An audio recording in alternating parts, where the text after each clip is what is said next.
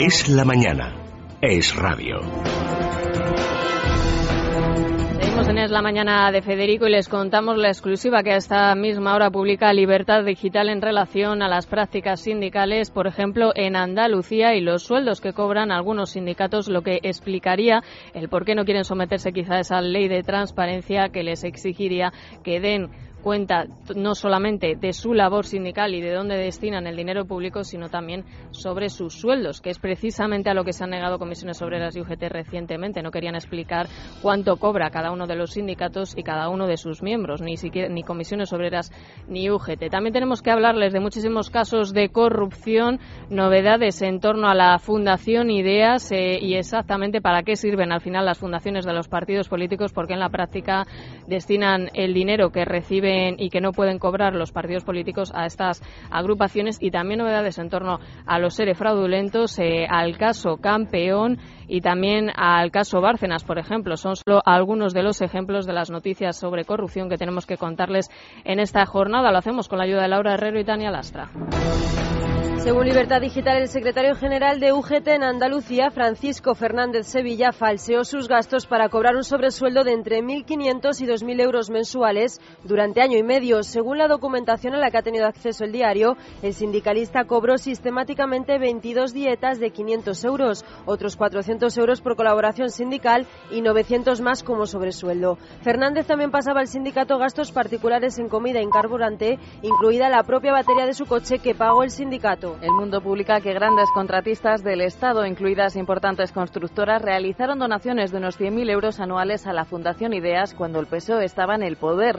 La organización llegó a cobrar de esta forma un millón de euros. Algunas entidades siguen todavía aportando dinero y también hacen donaciones a FAES. De esta forma eludían la ley de financiación de partidos que prohíbe a los contratistas del Estado donar dinero a los partidos, pero no a sus fundaciones. La juez Mercedes Alaya ha imputado a Eduardo Báñez y a Juan Nicolás Báñez, hermanos de la ministra de Empleo Fátima Báñez, por la venta ilegal de los terrenos de Mercasevilla. Ambos deberán comparecer este viernes junto a otros cinco empresarios acusados de maquinación para alterar el precio de las cosas. Según la juez, participaron en el amaño de un concurso público en la compraventa de los suelos de Mercasevilla. Báñez posee por herencia el 4% de las acciones de la entidad que se hizo con los terrenos. Según el país, Luis Molero, cajero del PP, declaró ante el juez Pablo Ruz que Luis Bárcenas le daba, le daba el dinero de donaciones anónimas fraccionado para no suponer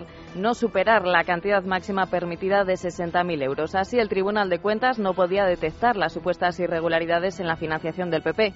La acusación particular de Izquierda Unida y la Asociación de Abogados Demócratas por Europa pedirá la citación de José María Aznar para que explique si ordenó los sobresueldos a los dirigentes del partido. Las primas del rey imputadas en la trama de la mafia china de Gao Ping regularizaron una cuenta de un millón de euros en Suiza pagando 14.000 euros. Así lo reconoció ayer ante el juez María Ilia García de Saed Borbón, dos Sicilias, acusada de un delito contra la hacienda pública y de blanqueo de capitales junto a su madre María Inmaculada y su tía María Margarita. Según el sumario, estas últimas no tendrán que declarar por motivos de salud.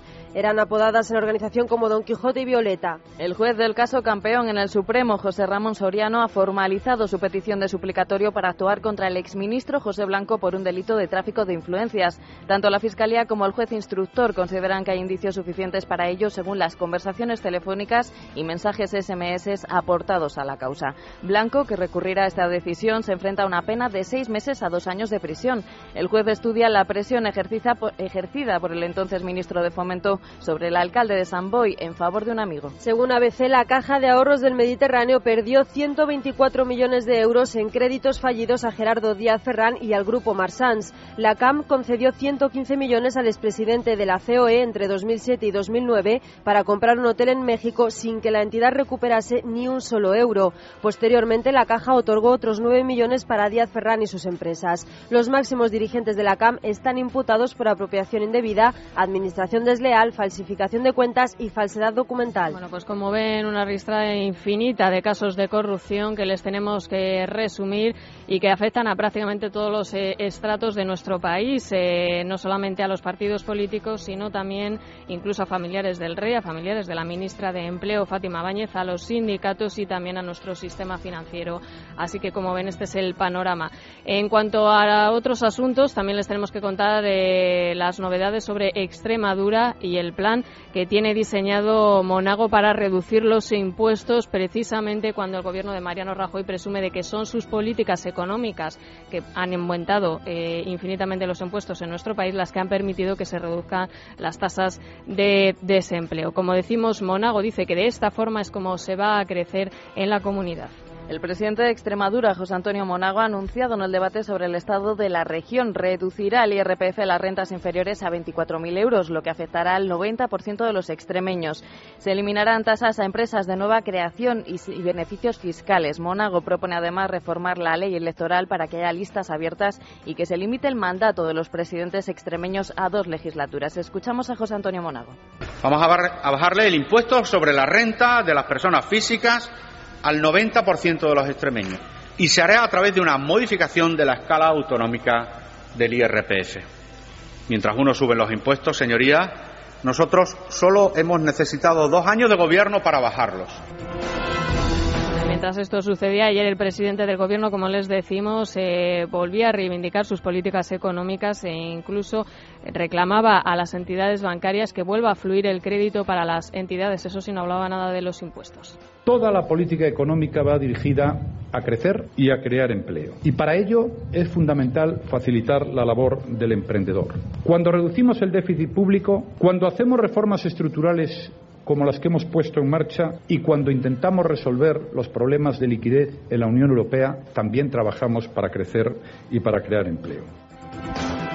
Hablaba Mariano Rajoy de impuestos precisamente un día después de que José María Aznar reclamara una reforma eh, fiscal en nuestro país, eh, después de que hace varios días el expresidente del Gobierno dijera que es necesario reducir impuestos. No es lo que sucede tampoco en Cataluña, donde siguen derrochando sin duda el dinero público y ayer Artur Mas, eh, cuando todavía ni siquiera ha presentado las cuentas de la comunidad y fíjense a qué alturas del año ya estamos, volvía a defender su plan independentista e incluso reclamaba esas estructuras del Estado que pretende aprobar en los próximos años. Artur Mas ha anunciado que agotará la legislatura pase lo que pase con la consulta independentista. El presidente catalán propone un plebiscito si el gobierno recurre el referéndum. Más insiste entender la mano Esquerra y al Partido Socialista Catalán para que se sumen a su gobierno y ha prometido crear estructuras de Estado como una seguridad social y una hacienda propias sin haber aprobado todavía los presupuestos autonómicos. Desde Ciudadanos, Albert Rivera calificaba más como un,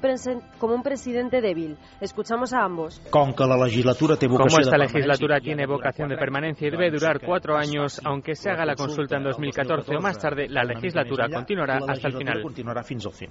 No tenim president perquè és un president noquejat, un president dèbil, que surt a, a fer rodes de premsa eh, i ve molt poc pel Parlament a explicar les coses. És un president que actua a cop d'enquesta, que convoca eleccions anticipades a cop d'enquesta i a cop de manifestació i convoca també rodes de premsa a cop d'enquesta. Enrique López ya es miembro del Constitucional después de que ayer Pascual Sala rompiese el empate a seis con su voto doble como presidente del tribunal. López, designado el viernes por el Consejo de Ministros, se ha encontrado con el rechazo de la mitad del Constitucional que no quiere un magistrado impuesto por el Gobierno. Fuentes del tribunal aseguran además que su presencia en las deliberaciones puede provocar conflictos sobre asuntos respecto a los que ya se ha posicionado en su anterior cargo como portavoz. El jurado popular que estudia el caso del asesino de Olot le ha declarado por, por unanimidad culpable de 11 asesinatos, tres de ellos con ensañamiento y alevosía. El jurado ha descartado que Joan Vila sufriese alteraciones psíquicas o actuase por pena en el momento de los hechos, aunque se le ha contemplado el atenuante de confesión en todos los casos. La defensa no descarta recurrir la sentencia. El fiscal pide para él 194 años de prisión. Grecia canceló anoche la emisión de su televisión pública después de que ayer el gobierno heleno comunicase esta decisión durante la tarde. Según un portavoz del Ejecutivo, el objetivo es reducir los gastos de un medio al que califica califican de opaco. Los 2.600 trabajadores serán despedidos, aunque los interesados en participar en la nueva cadena podrán acceder a 700 nuevos puestos de trabajo. El Estado espera ahorrarse con esto unos 100 millones de euros al año.